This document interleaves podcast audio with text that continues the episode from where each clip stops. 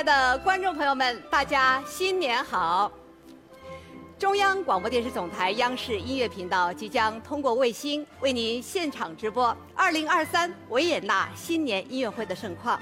我是主持人孙晓梅，非常高兴又跟大家相聚在新年的第一天，让我们大家共同开启这场充满温暖而又美好的音乐之旅，迈进崭新的一年。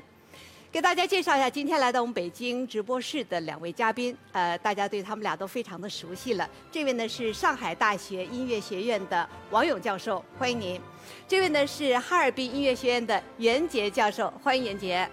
大家好，我想又有机会在元旦佳节，我们共同在总台的直播间为大家分享今年的第一场音乐会。二零二三，愿美好的音乐始终相伴。大家好，在这充满希望的新年第一天里，让我们随着维也纳舞曲的优美乐声，感受美好，期待新的一年。谢谢两位，欢迎两位的到来啊！其实两位呢是连续三年在新年的第一天陪伴我们的电视观众了。呃，袁杰呢刚刚是在我们呃二零二三维也纳新年乐会的央视频的直播间陪伴大家，呃整整一个下午跟大家互动交流，而且我知道你带来了很多咱们汪视呃央视频网友的这个问题。是的。一会儿呢，我们会在节目当中为大家做出一一的解答。那么和往年一样，按照惯例啊，我们的前方摄制组呢，呃，是一直在维也纳进行紧锣密鼓的采访和拍摄。那我们在开始今天的话题之前呢，我们先跟随我们摄制组的镜头去看一看2023维也纳新年音乐会的精彩花絮。2023年元旦，万众期待的维也纳新年音乐会如约而至。此时此刻。全世界有超过九十个国家的亿万观众在准备收看今天的音乐会。对于很多人来说，新年第一天要有鲜花、美酒、家人陪伴，以及维也纳新年音乐会。对于很多乐迷来说，今天更是一个特别的节日。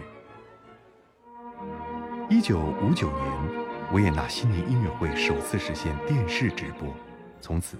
音乐会台前幕后的创作者们，从形式到内容，每年都希望带给观众不一样的感受，为大家的新年添彩助兴。那么，今年的新年音乐会将会有哪些亮点呈现在我们面前呢？We are playing fifteen um pieces of music in the main program and three pieces as an encore. And out of the fifteen pieces. 14 pieces have never been played in the New Year's concert before. It was not my idea, it was the idea of Franz Welser Mös. When we started talking about the program, he said something like, Daniel, let's do a completely new program. And I, I was, at first I was afraid because, you know, it's just a human nature. If you do, do something new, you rather go with the things you, you know that they're going to be successful. But he was so convinced that that was the right way. I looked into the archives of the Vienna Philharmonic and I saw that uh, from all the music the Strauss family has written, about 70% never has been played in a New Year's Day concert. And my ambition was then, I wanted to show the audiences that there's so much beautiful music to discover. 莫斯特是享誉世界的指挥家，他1960年出生于奥地利林茨。 目前，莫斯特是美国克利夫兰交响乐团的音乐总监。他曾多次到中国演出，受到热烈欢迎。二零二一年，莫斯特凭借歌剧《埃莱克特拉》获得了奥地利音乐戏剧奖最佳指挥奖。二零一一年、二零一三年，莫斯特曾经两次执棒维也纳新年音乐会，两次登台，莫斯特都带来了多首新曲目。他严谨松弛的指挥也深受观众的好评。音乐会上，外表严肃的莫斯特还特别设计了幽默的表演桥段，比如拿着铁路信号牌指挥，给乐手派送毛绒玩具，戴着厨师的帽子，用长勺子指挥，这些都给人们留下了深刻的印象。那么今年？莫斯特在曲目方面会有哪些新的尝试呢？ Johann Strauss once said, um, not just once, he said, I'm the more prominent one, but my brother Joseph is the more gifted one. and what I love about Joseph Strauss music is the sensitivity. Yeah, sentiment and, and beauty in his music. There's, you know, the Viennese music is not just cheerful and happy. There's also always parts are melancholic, even sad, and and that side um, uh, of of the sentiment of this music, you hear a lot in in Joseph Strauss music. The sensibility in his music I find very attractive, and especially in in times you know we all have been through uh, some difficulties in the last two years, and I I think remembering what, what uh, human beings are about, the, the kind of sensitivity which makes really living together, uh, for me at least, interesting, that is, is really uh, represented in that music. 好，我们感谢前方摄制组给我们带来的精彩短片。相信看了之后呢，我们的观众朋友对今年的这场音乐会，呃的情况会有了一个大概的了解。那我们就来说说今年最受关注的人物——指挥大师莫斯特吧。好吧，那么莫斯特呢，我们先给大家介绍一下他跟维也纳爱乐之间特殊的关系。今年是他第三次执棒，那么他第一次执棒呢是在十二年前的二零一一年，那么。当时他有一个身份，那就是维也纳歌剧院的音乐总监。维也纳爱乐是一个世界名团，但是它的运作模式有所不同，因为他自己不设音乐总监，碰到大事儿都是每一位演奏家投票表决。但是他的乐手招聘跟其他团也不一样，并不是全球范围招聘，而是仅针对于维也纳歌剧院乐队的资深乐手开放。也就是说，你必须得是维也纳歌剧院的乐队里的乐手，你才有资格未来能够申请加入爱乐。所以在那个年代当中，可以说，这一些演奏家的所谓人事关系基础的部分，还是在维也纳歌剧院。莫斯特当时以维也纳歌剧院的总监的身份来执棒，所以也有很多人说，尽管他很优秀，但是他确实也是沾了他这个位置的光。但是十几年过去，情况有所不同。当年他是一个一流的中年的、具有很多发展前途的中年指挥家，但是现在他已经俨然可以位列世界十大指挥之列了。所以今年的感觉颇有一点王者回归的气势。嗯，我眼中的莫斯特。我觉得他非常优雅，他既兼备了德国人的严谨，但是他在指挥上呢又非常的华丽和优雅，呃，可以说他既受保守派喜欢，又受年轻人的欣赏哈，所以呃，他符合大部分人的胃口。那么尤其他在指挥维也纳圆舞曲这一块呢，他又不像卡拉扬或者像杜达梅尔。个性十足，我指挥的是卡式的圆舞曲，或者是杜式的圆舞曲。那么他是真的把原汁原味的施特劳斯那个时候应该有什么样的这种感觉带给观众朋友。我觉得这也是为什么他能够再一次回到维也纳来指挥。嗯，哎，据我所知啊，这个莫斯特在前两年呢，刚刚出版了一本自传，叫《当我发现寂静时》。啊，我觉得我们的乐迷朋友啊，真的可有时间可以找来读一读、看一看。刚才我们在短片当中，我们不难发现哈，莫斯特虽然已经是呃六十六十多岁了吧哈，啊，但是我们看上去他真的还是非常年轻的一个状态，因为我们知道他是一个特别喜欢远足登山的这样的一名指挥家，他特别的喜欢运动，热爱大自然。然，而且我知道他一开始的这个人生理想是做一名小提琴手，呃，好像他还有一名双胞胎的妹妹，据说跟他长得特别像。是的，他有一个双胞胎妹妹，是一个长笛演奏家哈。那么他其实最开始成为钢琴家之路啊，被十九岁啊，他有一个很不幸的车祸给打断了。那么在那场车祸中，他很不幸的手部神经受损，结果他没有办法继续钢琴，成为了一个指挥家。其实这种例子很多。原来我们的舒曼就是在练钢琴时候不小心练伤了手，结果成为了个大作曲家。卡拉扬其实也是受挫了，成为了一个呃 指挥家。所以塞翁失马焉知非福。今天下午的时候直播央视频就有一个问题，说学乐器的演奏家成为指挥，是不是更有优势？王勇老师，呃，理论上说啊，就是说几乎没有说我一开始就是学指挥的。呃，学音乐的过程当中，指挥是一个进阶型的岗位，所以基本上大家一开始总是从学乐器开始，无论是钢琴、弦乐、管乐等等。那么在弦乐当中，大家很熟悉，比如说祖宾梅塔原来是拉贝斯的，对罗斯罗波维奇是拉大提琴的，马扎尔是拉小提琴的。但是对于他们而言，往往是他原来的那一个乐器就极有天分，他把他的这部分天分跟音乐的感觉带到了他未来的指挥生涯当中去。当然，可能相对而言，在这种转型的过程当中，钢琴家是最多的，是不是特别有优势啊？呃，是的，我觉得巴伦博伊姆啊、普列特涅夫都有我们做了很好的例子。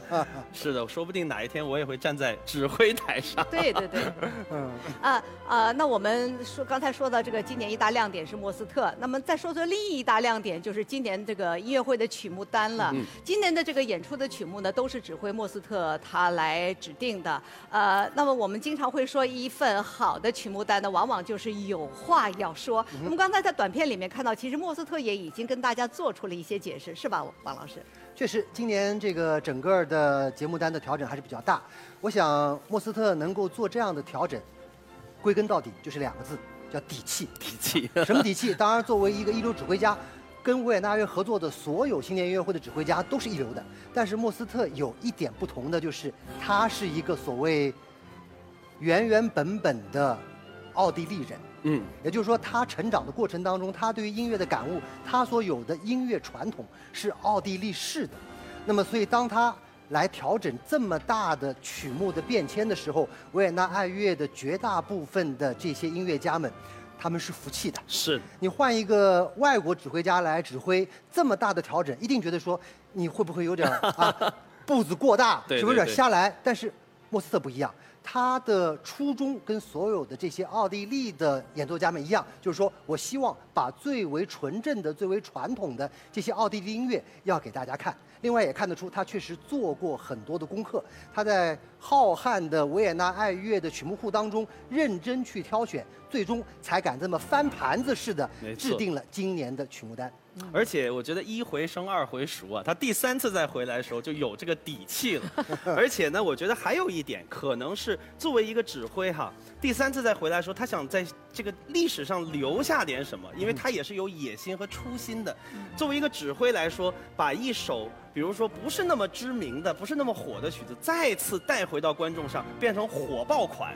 那么其实，在音乐史上也是有它的一个名分在的，就好像也几百年前，当这个巴赫的《马太受难曲》在沉寂了一百年之后，由门德尔松在莱比锡再次重演，并且成为音乐史上以后一个最巨大的一个丰碑的时候，每一次谈起巴赫的这首巨著，都忘不了门德尔松这位。确实，然后最后就是老是那些老三样。说真的，维也纳乐手们也会觉得没有新鲜感了，所以加了十四首新的这个圆舞曲，我觉得对于他们来说，这种新意和寻求突破也是一大看点。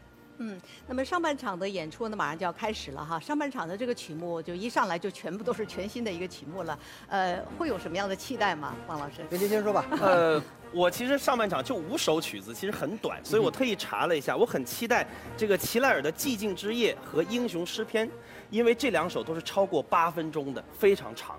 我想，对于这个一个资深乐迷而言，上半首所有的曲目都值得期待，因为都没有听过，对不对？对所以我想，这个咱就不要多说了，应该是静静的把我们的心态调整好，去聆听。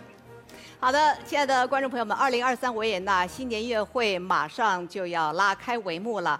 呃，我们的观众朋友可以扫描屏幕下方的二维码，登录我们的央视频直播间，跟我们来进行实时互动。你也可以通过央视网、央广音乐之声和经典音乐广播来共享音乐的盛宴。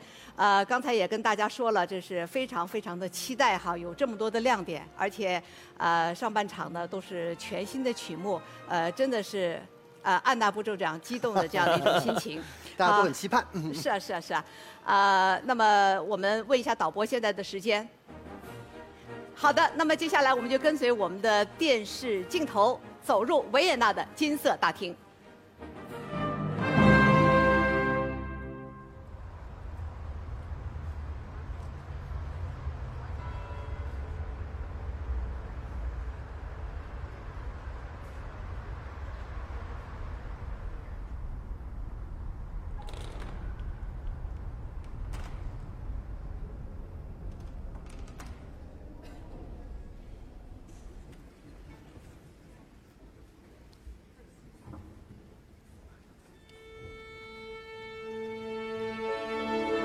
亲爱的观众朋友们，新年好！中央广播电视总台央视音乐频道正在通过卫星为大家现场直播2023年维也纳新年音乐会。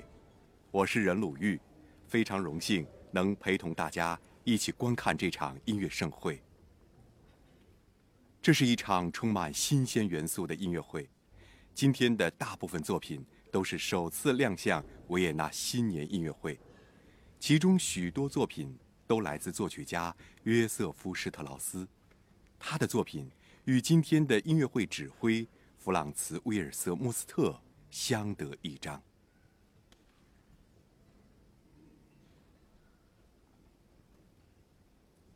对这场音乐会翘首以盼的。不仅有音乐家们，还有维也纳童声合唱团的孩子们。借此盛会，他们要庆祝合唱团成立五百二十五周年。此外，维也纳童声合唱团的女孩们将首次登上维也纳新年音乐会的舞台。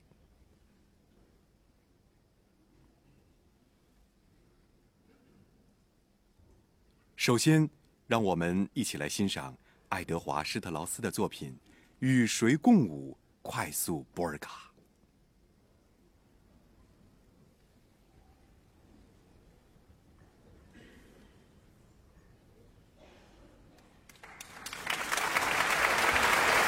现在登场的是指挥家弗朗茨·威尔瑟莫斯特。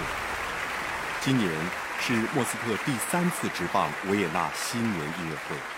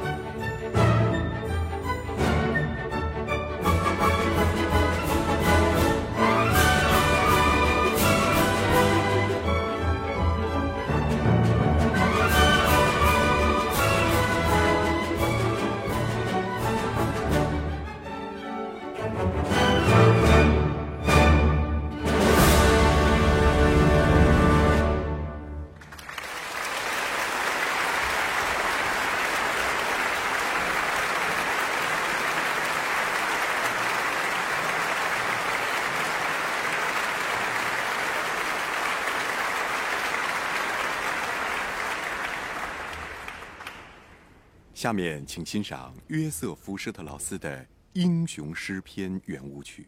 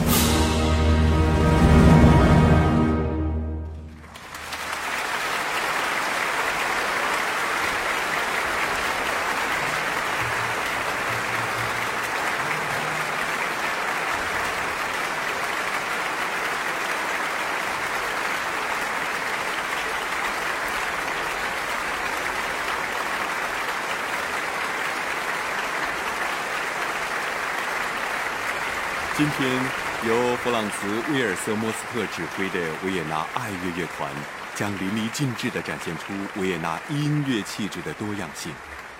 在本次音乐会中，所有表演都经过长达数月的磨练排合，他们的观众也将在今晚大饱耳福。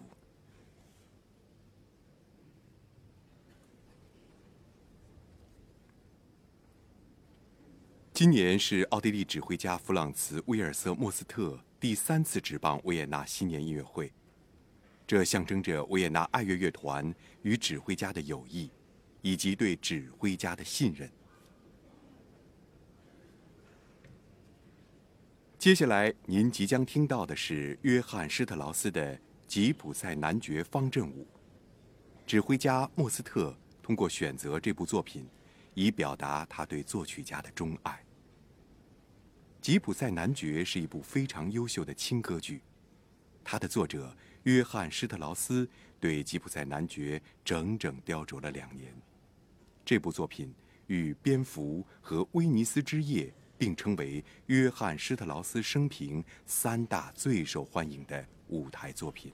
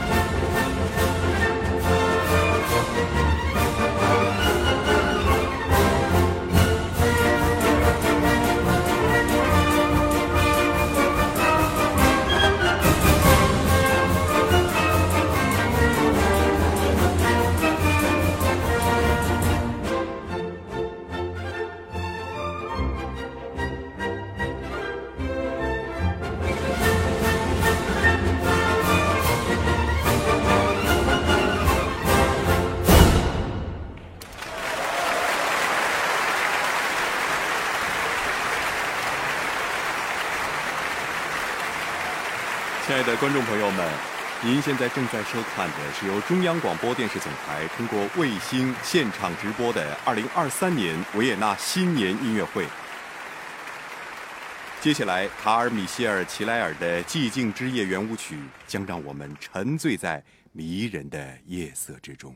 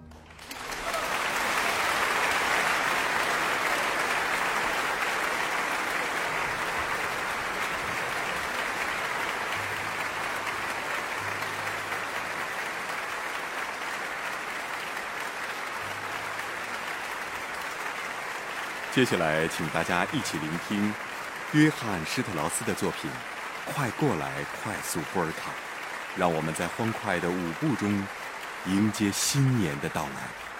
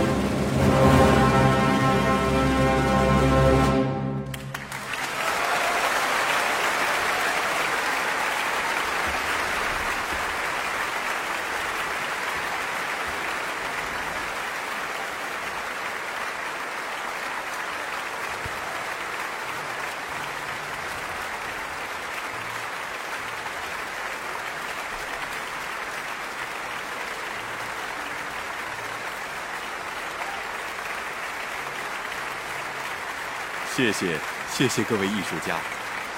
我们希望好运、快乐都快过来。今年维也纳爱乐乐团遵循传统，再次在装饰一新、充满节日气氛的金色大厅中，恭迎世界各地的古典音乐爱好者。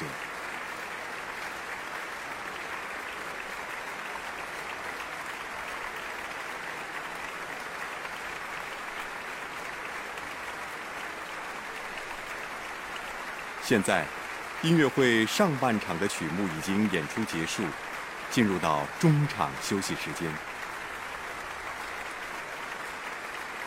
中场休息的时候，我们将会回到中央广播电视总台的演播室，主持人孙晓梅继续和嘉宾们一起，与大家共同品鉴这场美妙的音乐盛会。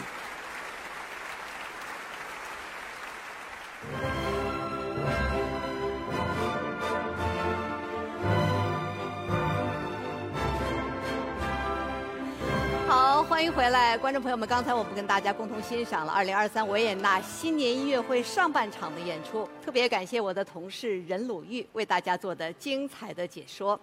呃，欢迎大家回到我们的北京演播室，在这里呢，我们首先要欢迎一下来自中央芭蕾舞团的总排练者徐刚老师，欢迎徐老师。啊，谢谢谢谢，很高兴能够来到这个直播现场，然后和所有的观众朋友们一起来。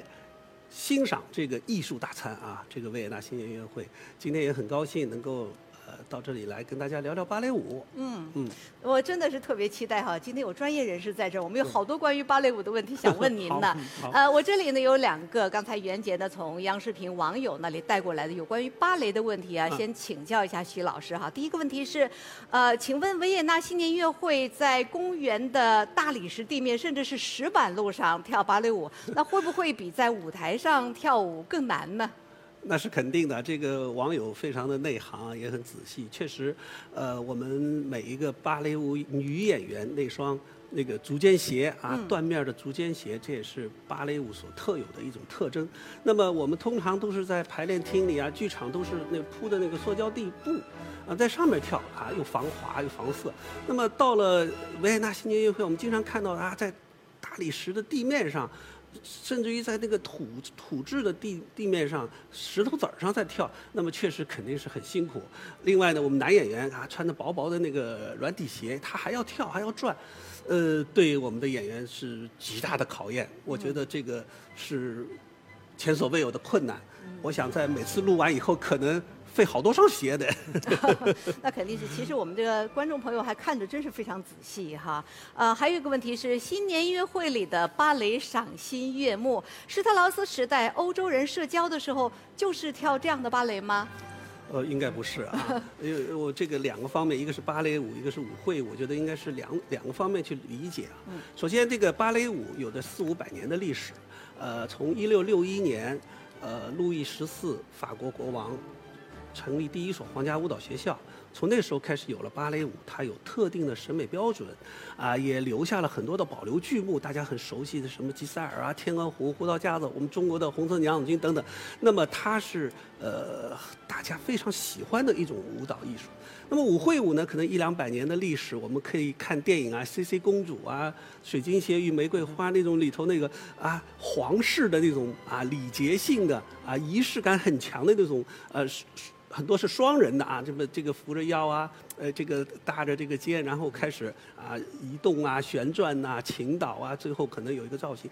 这种呃舞蹈后来呢也被呃叫国标舞啊，我们现在已经已经形成了它独特的啊，包括里头五个 modern 舞里头就有这个维也纳圆舞曲啊，那个三拍的一直在里头跳。那么它是一种舞会舞的形式。当舞会舞和芭蕾舞相遇了。就是我们现在为什么天天等着看维也纳新年音乐会里头的音乐和舞蹈的结合，然后芭蕾和舞会舞的一种碰撞。嗯其实啊，这个就我们守候在电视机前来看这个新年音乐会的时候，你期盼的是音乐跟舞蹈的结合，因为这是有渊源的。当年在老约翰施劳斯第一次做所谓新年音乐会的雏形演出的时候，是在维也纳的一个广场上，原来是一个除夕音乐会，想到晚上十一点就结束，结果到了结束那个点儿，底下的观众不干，说你能不能给我们再演奏一些适合我们跳舞的这样的音乐，所以叫欲罢不能嘛。老约翰施劳斯就继续往下为大家去指挥这一些，实际上是当时的民间舞蹈的音乐，像波尔卡啦，包括像圆舞曲这一类的。所以当时的这一些维也纳的市民们就开始狂欢，喝着这个热红酒，跳着这样的舞蹈，嗨到第二天天亮。所以这也是为什么把除夕音乐会后来逐渐改为新年音乐会的一个很重要的理由。所以今天，我想我们不一定拘泥于去说这是芭蕾。这是国标，或者这是维也纳的民间。关键是说，在这样的一个新年的日子里，音乐舞蹈往往可以给我们带来最美好的时刻。没错。谢谢谢谢徐老师，谢谢王勇老师给大家做的精彩的这样的一个点评。呃，那么徐刚老师呢，跟我们的导演哈，专门为我们的观众朋友准备了一个短片，在这个短片里呢，跟我们大家一起回顾了呃新年音乐会的芭蕾舞编排，以及今年这场音乐会的芭蕾的亮点，我们一起来看一下。维也纳新年音乐会上，我们经常会听到圆舞曲、波尔卡舞曲等。这些舞曲起源于欧洲的民间，最早都是用来为舞蹈伴奏的。之后，作曲家将这些舞曲音乐逐步交响化，成为了新的音乐题材。从1959年维也纳新年音乐会首次电视直播开始，维也纳国家芭蕾舞团就为音乐配上了精心准备的舞蹈。各种舞曲作品和带有民间特色的优美舞蹈，通过电视手段完美的呈现在了观众面前。一直以来，新年音乐会上的舞蹈总能带给观众美好的视觉享受。比如，2001年，世界级芭蕾舞演员曼努埃尔·勒格里斯奉献了一段精彩的独舞，备受赞誉。2006年，著名编舞诺伊·梅尔编排的圆舞曲舞蹈，美丽优雅，成为了经典。2016年，在《皇帝圆舞曲》中，舞蹈演员从室内来到了室外。翩翩起舞之间，舞蹈和音乐生机盎然的气息扑面而来。近些年，新年音乐会上的舞蹈逐渐增加了现代舞的色彩，舞者的肢体动作也更加丰富。同时，舞蹈编排加入了更多戏剧化、幽默感的元素，让舞蹈段落更具观赏性。每年创意不断的舞蹈作品，也可以看作是对于音乐作品不同维度更新鲜生动的诠释。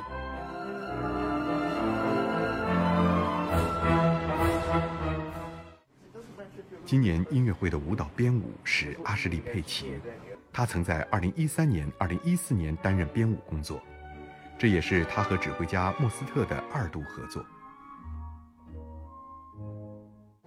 舞蹈部分的画面已经在2022年夏天拍摄完成，取景地点包括拉克森堡等地。I think this year it is really a premiere because for the first time we don't have two ballets, we actually have three pieces of ballet, which is very out of very special. First, we have a very early waltz by uh, Josef Strauss called Perlen der Liebe, which means Pearls of Love. Then we have a, a very quick polka called Auf und Davon. And finally, as the third piece, we even have a new choreography for the blue, for the famous Blue Danube. So we're actually what people will see, three different ballets. 今天，维也纳国家芭蕾舞团的舞蹈家们将带来怎样精彩的表演呢？让我们一起期待。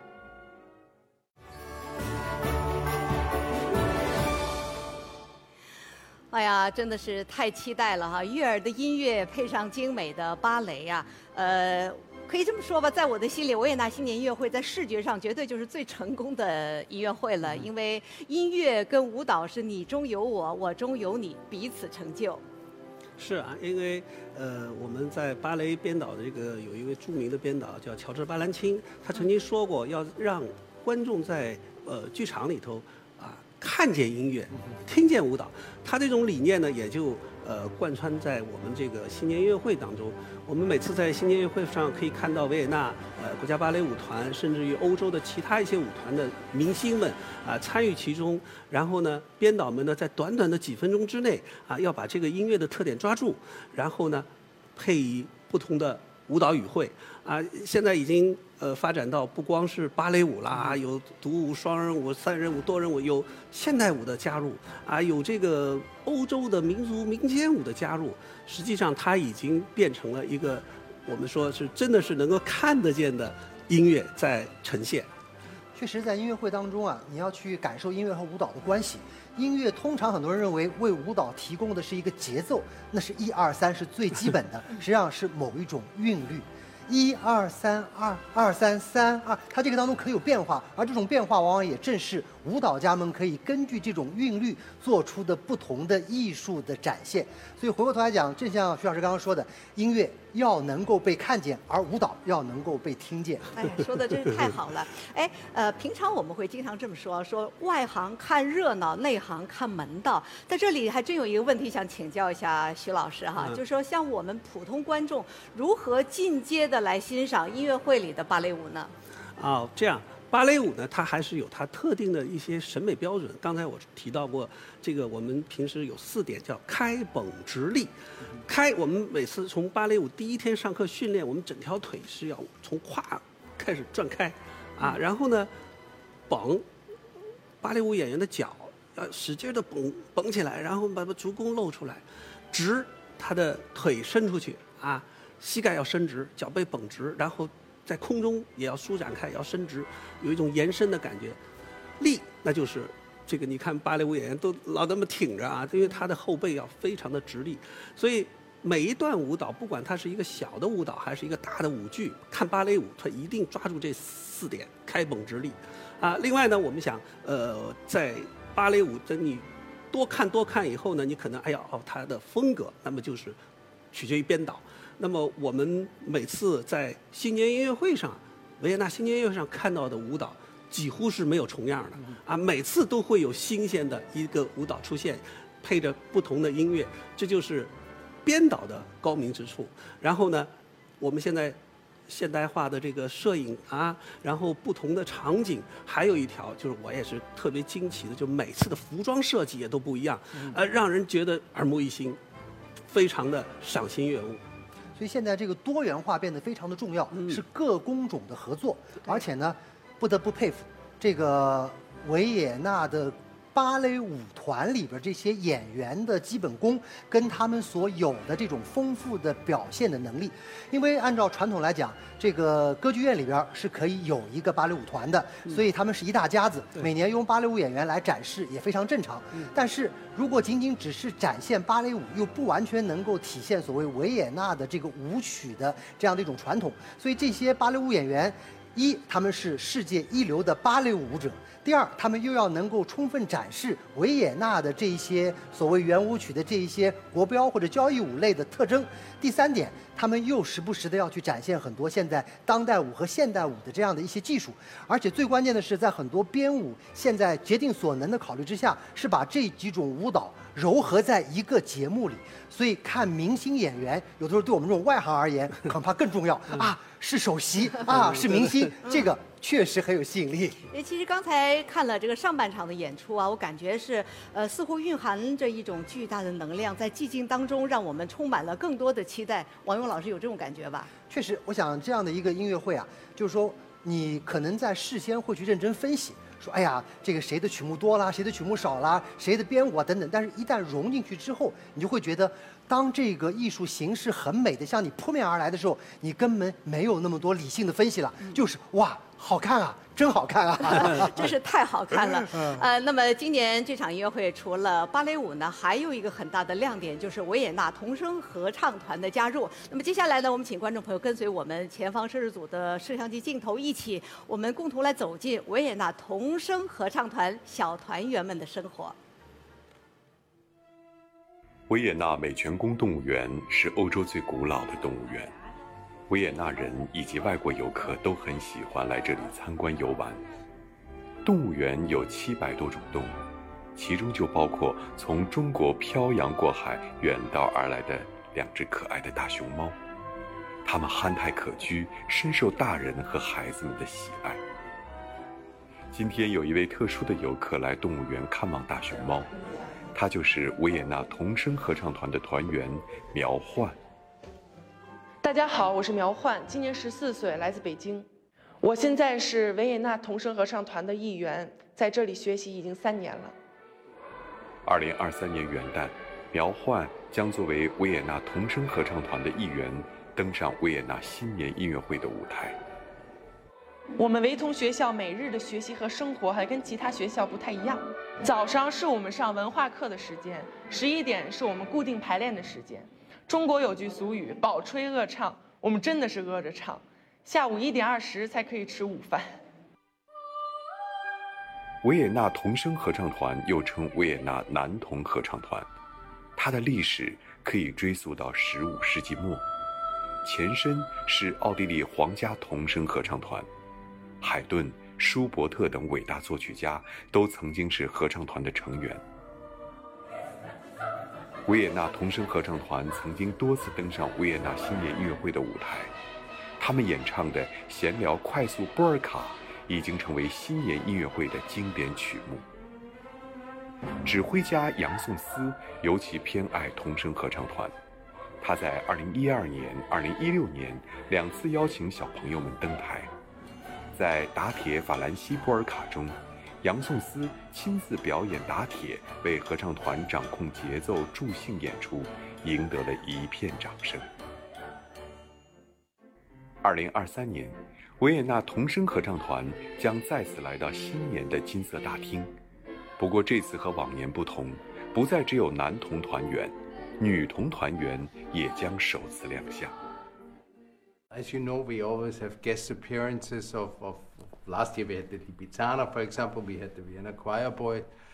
I think we should have the Vienna Choir Boys again. And since that has a lot of tradition with my family, I, I was a member of the Vienna Choir Boys myself. And my father was also a member of the Vienna Choir Boys. He later was a Kapellmeister, one of their conductors for a long time. So it was the most natural thing for us to, to ask them. And by that time, I had heard already that there was also a girls' uh, choir. Then I asked them, do you think it's possible that they could also sing at the New Year's concert? And then they called back and said, yes, we would like to have them.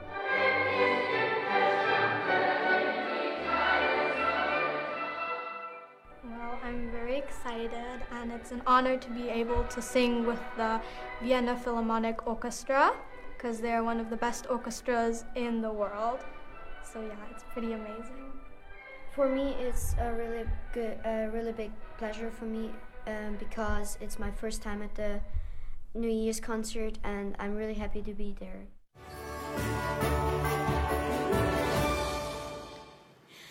可爱的孩子们真的是太让人感到期待了，期待孩子们精彩的演出。呃，其实说起来啊，维也纳童声合唱团呢，一直是咱们中央广播电视总台银河艺术团的老朋友了。在一九九九年，两个团第一次交流合作之后呢，就一直保持着非常友好的一个往来。呃，一直到现在呢，呃，两个团各自的排练厅里都一直悬挂着当时大家的这样的一个合影。那么，下面请王老师再给我们详细的介绍一下维也纳。童声合唱团，呃，维童是一个响亮的名字，维童也是维也纳乃至奥地利一个非常亮丽的名片。呃，就它历史而言，无论是维也纳爱乐还是维也纳歌剧院都没有它长。到今天，它已经五百二十五年历史了。那么，刚刚我们也听到维也纳爱乐的主席说：“我是这个团的成员，我父亲也曾经加入过这个团。”实际上，大家非常熟悉的我们古典乐派的奠基人海顿。也曾经加入过这个维童合唱团，而且在这个团里，因为他恶作剧把他前面小朋友的辫子剪断，最后被开除了出去。这都是音乐界的一些这个史话。那么这个团，因为它有着自己的一个训练过程，就所谓维童学校，维也纳童声合唱团的学校，从小开始做这样的训练。那么他们有要求，说你进入我这个团体的时候，可能六七岁就可以，但是呢，对于你而言，你真正要。毕业离开不是因为年纪，而是因为你变声了。因为我这个合唱团始终要保持一个相对固定的纯净的音色，而且在孩子阶段啊，这个男孩女孩的这个声音的这个音区差异没有那么大，所以他们的一个传统就始终是用男孩来加入这一个合唱团，一直到二零零四年。你完全不敢相信啊！就是过了将近五百年，有很多的女孩子都要求说，我们能不能也要加入这一个团队？嗯，最终在二零零四年才成立了女生的这些童声合唱团的班子。所以现在为止，在维童学校当中，这一个合唱团也就是三十来位同学。所以这一次，我想也是首次在维也纳新年音乐会当中，让我们去探秘一下维童的女生团到底能够营造怎么样的一个状态吧。嗯。让人期待，是是是，徐老师，对，因为孩子们的声音永远是这种纯粹的，而且是没有任何修饰的，而且是让人感觉到听见他们的声音就应该忘却所有的烦恼。嗯。看到美好的未来，而且那样的一个天籁之音，我觉得加入这样童声维也纳童声合唱团的这样一个声音，也是呃这个导演的这样的一个巧妙的构思哈。天籁之音带来这新的一年新的希望哈，呃那么那样的纯真那样的美好，呃那么下半场的演出也马上就要开始的，两位老师又有一些什么样的期待呢？哦，下半场我想对于我们而言，可能更多的期待就是约瑟夫·施特劳斯他的作品，因为前面也提到了，今年的音乐会当中他的作品比例大大的翻倍了，而且呢，对于他而言，他是施劳斯家族当中一个我们或许可以称之为是爱好型的家庭成员，不像小约翰·施劳斯从小就认真的在学习音乐，把音乐当做自己的一个职业，而对于约瑟夫·施劳斯而言呢，他是一个建筑设计者。所以他小时候学绘画、学设计，后来据说是因为哥哥身体不好，整个家族的这个音乐会的摊儿太大，指挥人数不够，所以他才顶过去。但是，可能很多音乐学家一直认为他所有的天赋，甚至还超越他的哥哥。所以我也想在下半场，我们集中来聆听一下天才所谱写的音乐到底是怎么样的。徐老师呢？我是更期待这个舞蹈啊，芭蕾舞舞蹈芭蕾舞。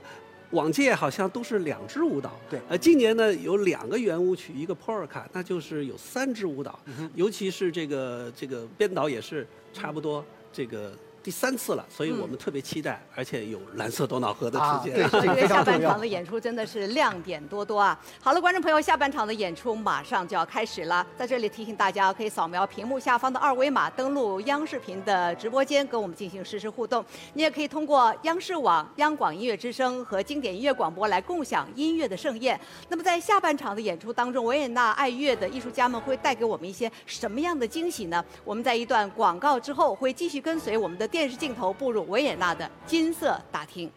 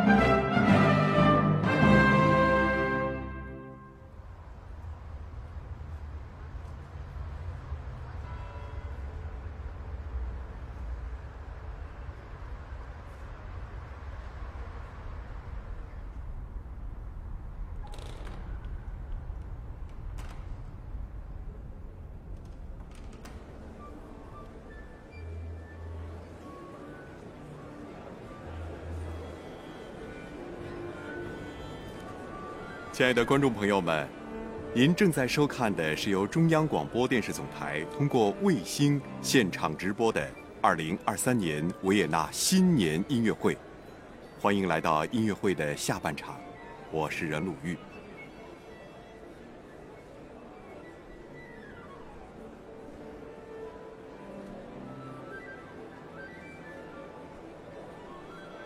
与往年一样，金色大厅中。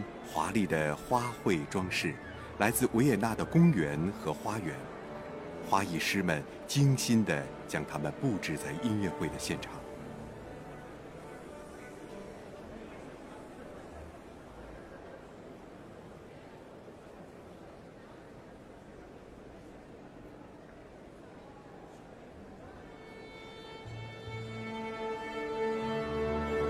今天音乐会的指挥是奥地利指挥家弗朗茨·威尔瑟·莫斯特。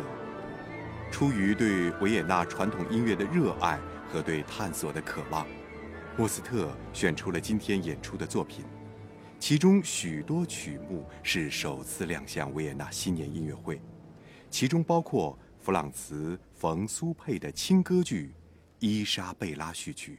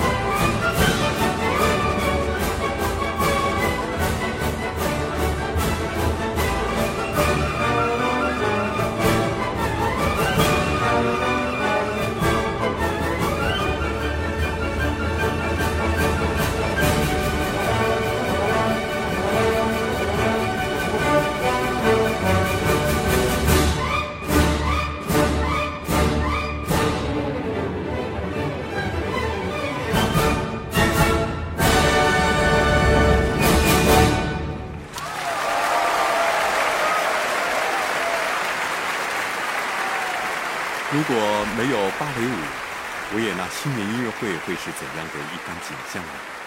今年，在维也纳附近的拉克森堡宫的城堡和花园里，维也纳国家芭蕾舞团的舞蹈演员们将再次展示他们高超的技术、优秀的表现力和极致的优雅。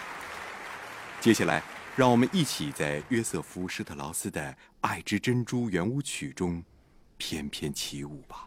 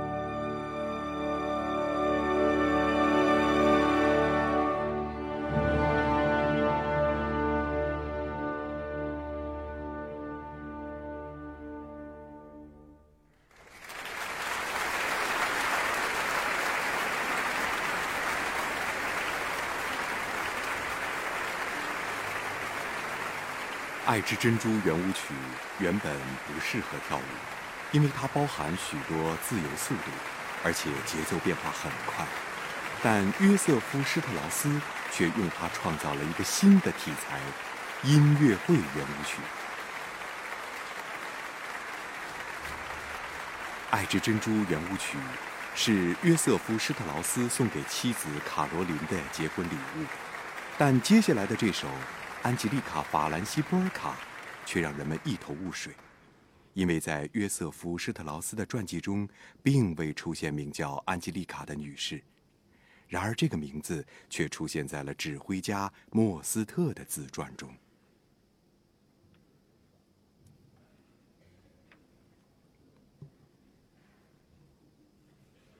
今天，莫斯特把这首《安吉丽卡·法兰西波尔卡》献给他的妻子，安吉丽卡女士。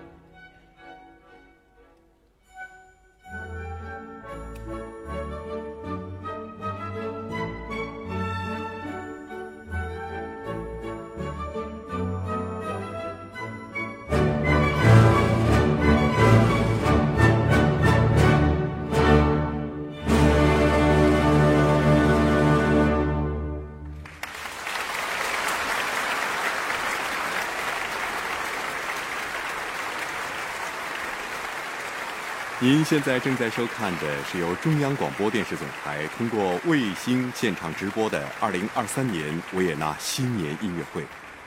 接下来，请欣赏爱德华·施特劳斯的《远走高飞快速波尔卡》。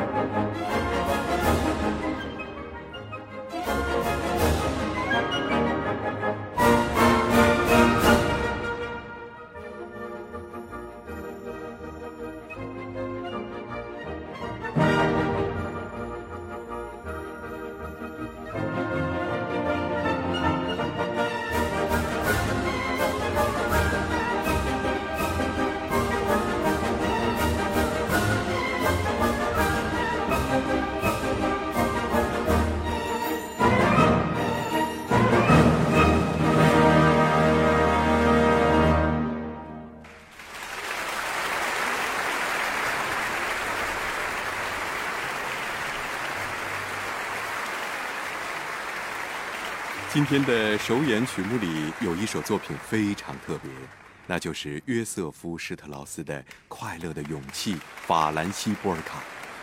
在这首作品中，维也纳童声合唱团的女孩们将首次登上维也纳新年音乐会的舞台。维也纳童声合唱团是世界最著名也是最古老的合唱团之一。今年是维也纳童声合唱团成立五百二十五周年。我们将从这首作品当中听到，孩子们围绕着路边的一朵小蒲公英，歌唱着春天的生机与希望。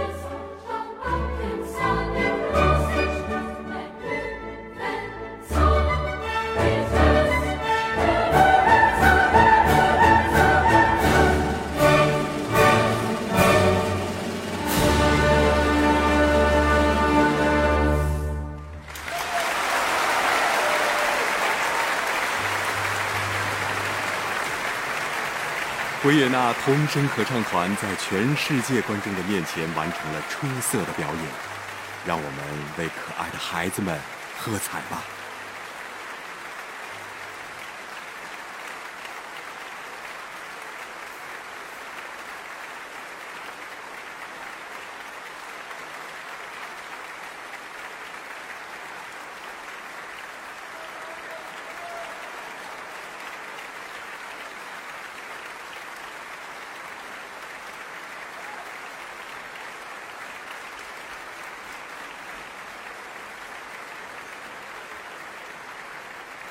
才华横溢的作曲家约瑟夫·施特劳斯，在担任施特劳斯家族乐团指挥的同时，还完成了为期两年的作曲课程，创作了众多佳作，其中包括1866年为慈善舞会而创作的《永远快速波尔卡》。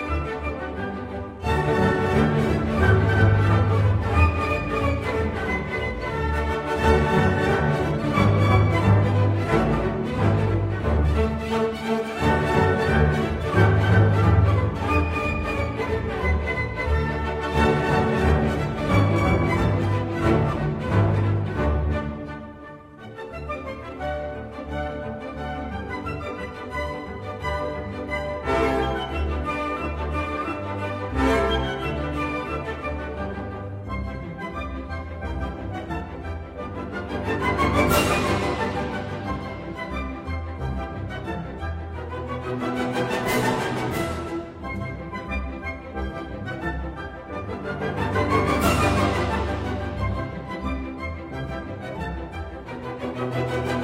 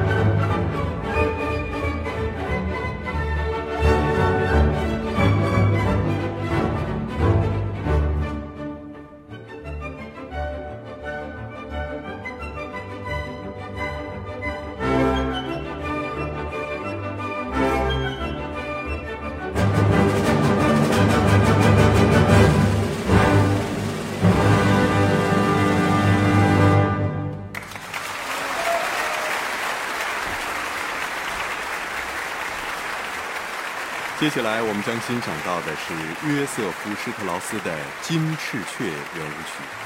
这首乐曲也是首次在维也纳新年音乐会上演出。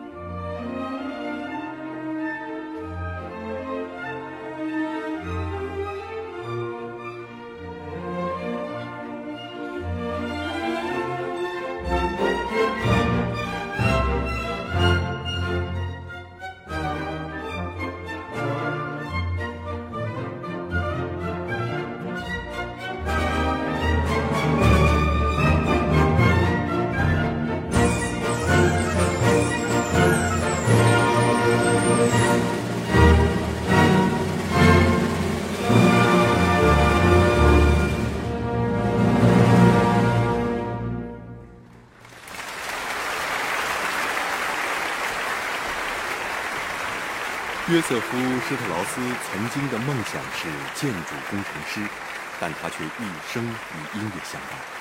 他创作的《水彩画圆舞曲》和《乐队幻想曲》快板都表明，他不仅是来自音乐世界的天才，更是施特劳斯家族里伟大的音乐家。而另一位作曲家小约瑟夫·赫尔梅斯伯格的名字也与维也纳爱乐乐团紧密相连。他不仅是一位深受人们爱戴和推崇的作曲家，在二十世纪初还曾担任维也纳爱乐乐团常任指挥。施特劳斯兄弟中最年轻的爱德华·施特劳斯也很欣赏赫尔梅斯伯格的才华。接下来。由赫尔梅斯伯格创作的终生波尔卡和加洛普舞曲，就曾经是爱德华担任施特劳斯乐团指挥时的标准返场曲目之一。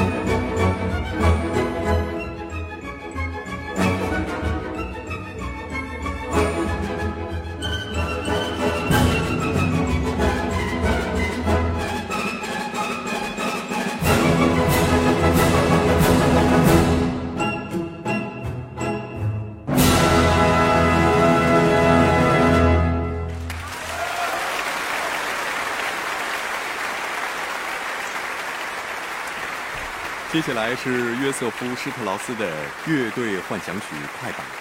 这首作品在几年前才被重新发现，今天也是第一次登上维也纳新年音乐会的舞台。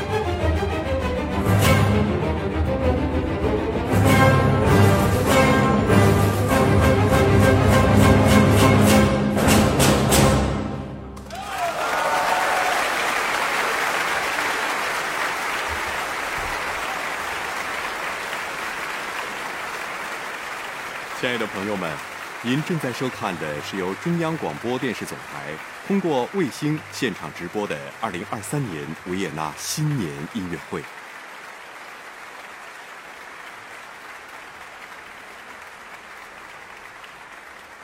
接下来，请欣赏约瑟夫·施特劳斯的《水彩画圆舞曲》。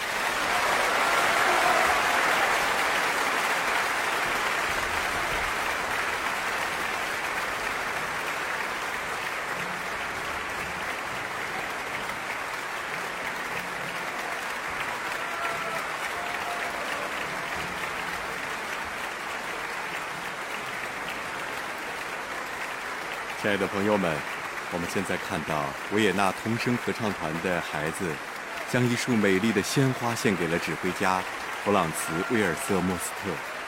今天，莫斯特先生挥汗如雨，辛苦了。几十年来，莫斯特一直与维也纳爱乐乐团保持着密切的合作。据他所说，这种密切的合作关系绝不是一见钟情，而是缓慢而稳定的日久生情。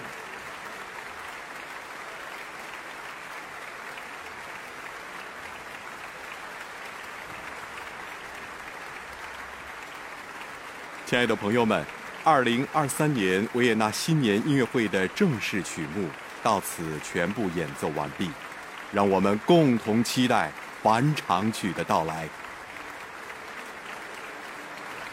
我们将听到的第一个返场曲目是小约翰施特劳斯的《强盗加洛普快速波尔卡》。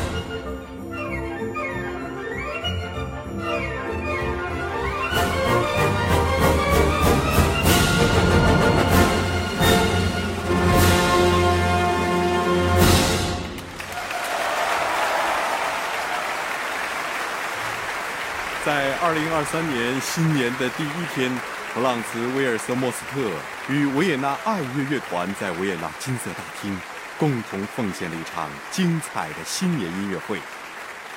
在音乐会的演奏过程中，通常是不允许观众鼓掌的。然而有一首曲子却是个例外，那就是《蓝色多瑙河圆舞曲》的前几小节。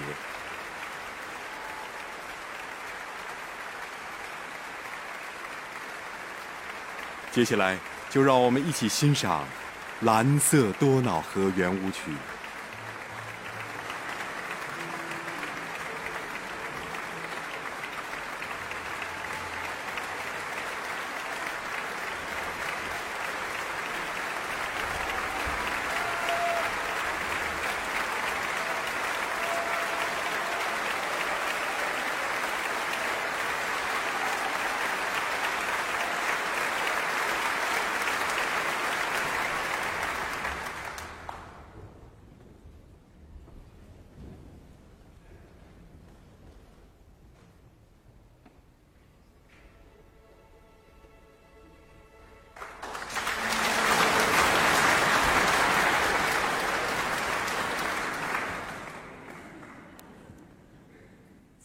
Nietzsche, life without music would be an error.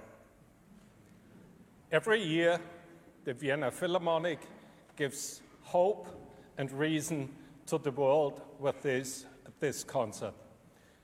With great optimism, die Wiener Philharmoniker und ich wünschen Ihnen Musik Neujahr!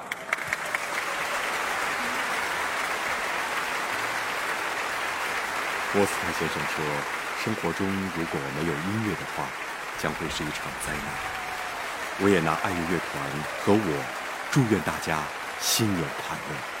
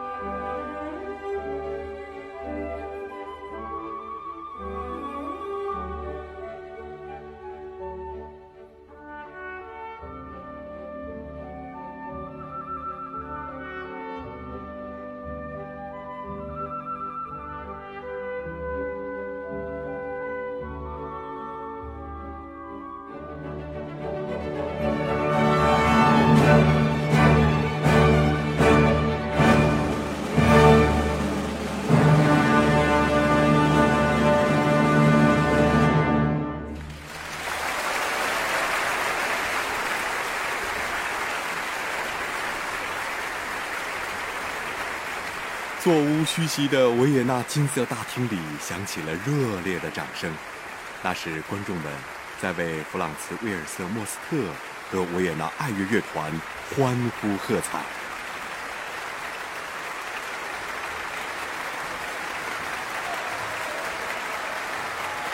乘着音乐的翅膀，我们也祝愿各位观众朋友们在新的一年里健康、平安、快乐、幸福。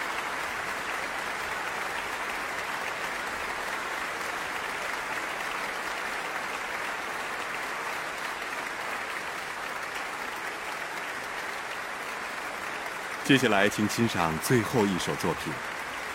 它是维也纳新年音乐会的经典返场曲目，老约翰施特劳斯的《拉德兹基进行曲》。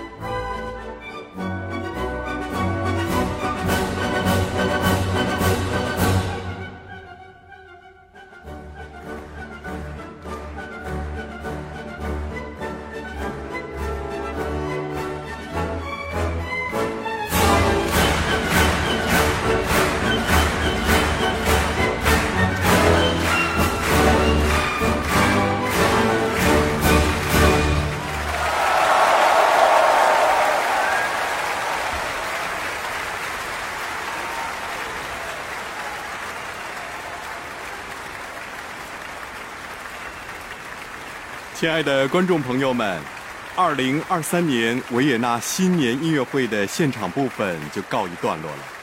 我们将再次回到中央广播电视总台的演播室，请您继续收看。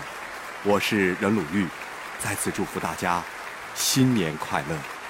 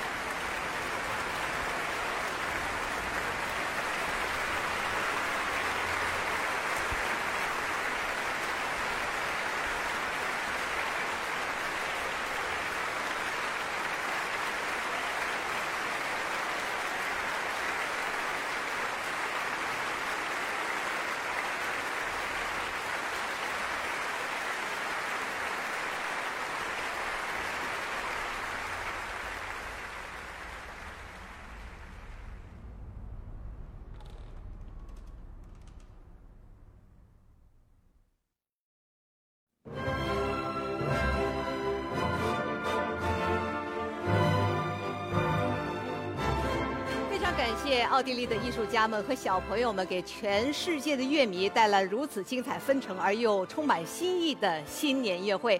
在这里呢，也特别感谢我的同事任鲁豫为大家做的精彩的解说，谢谢。呃，其实此时此刻啊，我的内心非常的感慨。呃，我想到了在二零二一年，呃，墓地指挥的那一场音乐会，当时现场没有一个观众。呃，那么在去年的那场音乐会呢，是有了一千名现场的观众。到了今年，我们大家看到了全场观众是座无虚席。那么，伴随着新年音乐会，大家欢度新年的时候，我相信此时此刻，我们每一个人心中都是感慨万千。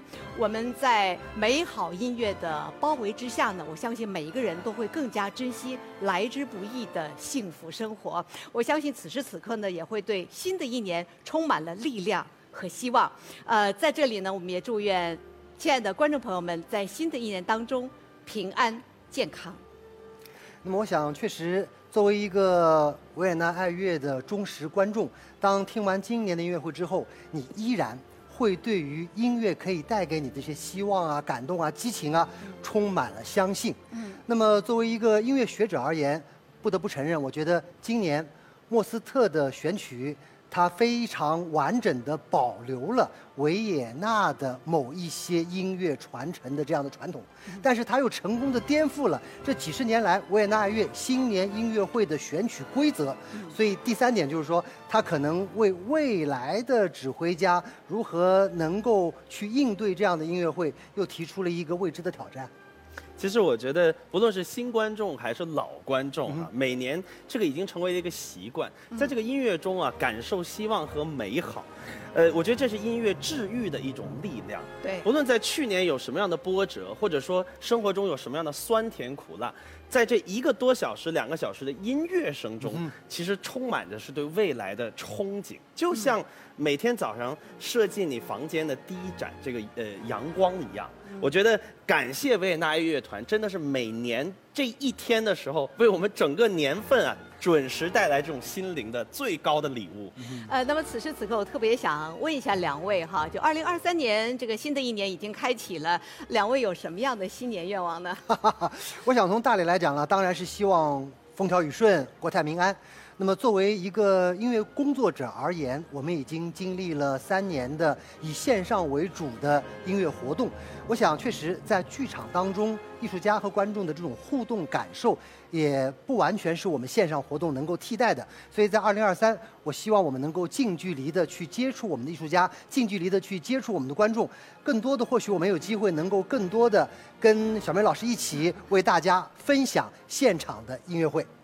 呃，我也是这样的想法。我觉得，如果二零二三年哈，维也纳爱乐团能够到我们国内来再进行一次巡演，让我们在家门口听到他们音乐的饕餮盛宴，那就再好不过了。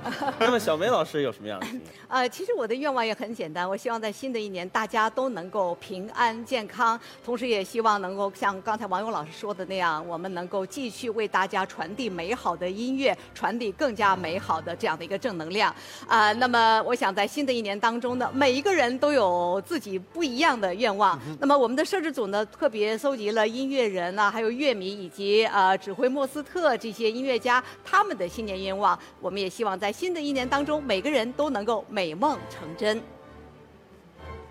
大家好，我是任鲁豫。大家好，我是朗朗。我是朱迅。我是李思清。我是赵聪。总台主持人杜月。钢琴家孙颖迪。青年歌剧演员王凯。二零二三年已经来到了，我在这里祝福所有的朋友们身体健康，万事如意。身体健康，万事如意。身体健康，万事如意。祝福大家二零二三年 Happy New Year。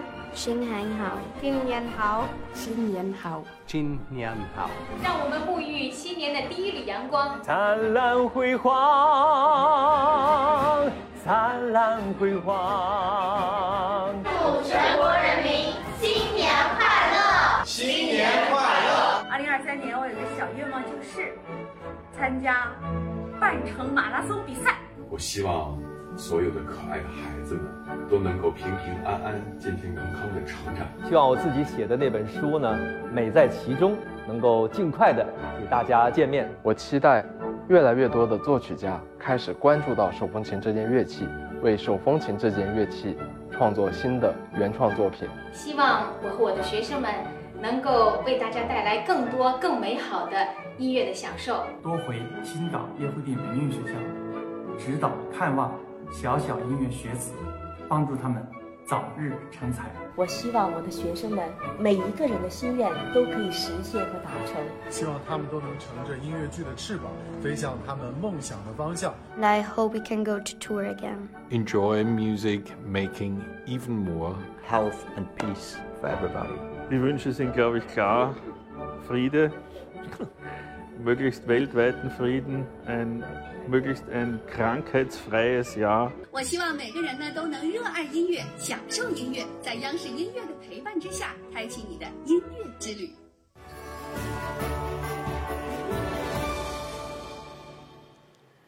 好，观众朋友，那么就在刚才呢，维也纳爱乐的官网公布了2024年维也纳新年音乐会的指挥，我们请两位嘉宾为大家来公布一下。好吧，每年呢都是在即将结束这一年的新年音乐会的时候，维也纳爱乐的官网会宣布指挥。所以呢，我们刚刚也是一边在聆听着蓝色多瑙河，一边我在不停的刷，当当当当，为大家公布二零二四年维也纳新年音乐会的指挥家。克里斯蒂安·蒂勒曼，哈哈哈。哦，呃，我不知道有多少朋友这个猜中过这个答案。其实我觉得前两天我们其实有一些端倪可以被发现，比如说在记者去询问说未来的指挥可能选用谁的时候，当时莫斯特就说，他说这一个维也纳爱乐团的新年音乐会。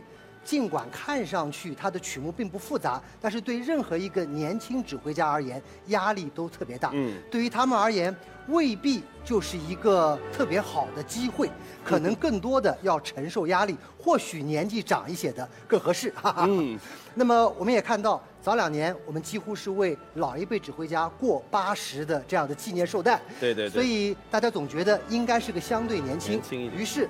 就寻找到了提勒曼这位比莫斯特仅仅大一岁的指挥家，那么他是第二次直棒维也纳新年音乐会了。上一次呢是在他六十的时候，对，那是二零一九，他是一九五九年生人，所以作为一个六十岁的指挥家去指挥这样的一个音乐会，这次是六十五岁，所以我想从年龄上来讲确实很完美。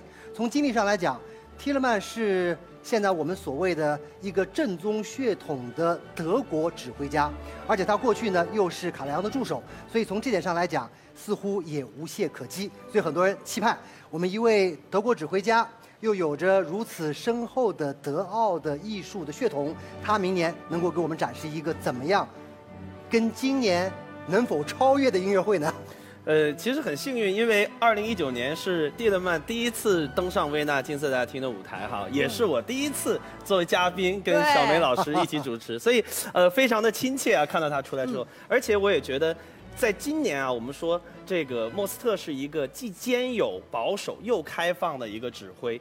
那么蒂勒曼实际上是一个更偏保守和严谨的一个传统的德国指挥，所以我也非常的呃期待明年他在排曲上会有什么样的，尤其是今年在三分之二以上都是新曲子的时候，明年会带给我们什么样的一个编曲和惊喜？而且呢，在官网上，这个维也纳爱乐的主席。呃，对于跟提勒曼的合作，他特意提出来，他说，因为提勒曼跟维也纳爱乐将会出版布鲁克纳的交响管弦乐全集，那又是一个相对比较严谨的作品。是的。所以，对于这么一个严谨的指挥家，再一次执棒这么一个欢快的新年音乐会，确实，我想又有很多期待了。哇，今天呢是二零二三年的。新年第一天，但是我感觉我们已经在期待二零二四年的新年音乐会了。是的，是的。啊，因为在新年的第一天，我们共同聆听来自维也纳的音乐祝福，呃，感受那种热情、美丽和力量的召唤。我想这也就是为什么呃施特劳斯家族的音乐能够在新年第一天能够长演不衰，并且令人期待这样的一个秘诀吧。好了，今天非常感谢我们的观众朋友收看由中央广播电视总台央视音乐频道通过卫星为您直播的2023维也纳新年音乐会的盛况。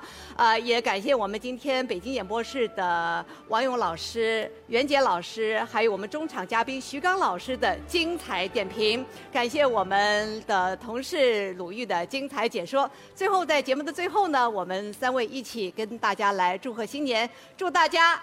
新年快乐！好，亲爱的观众朋友们，我们明年再见，再见。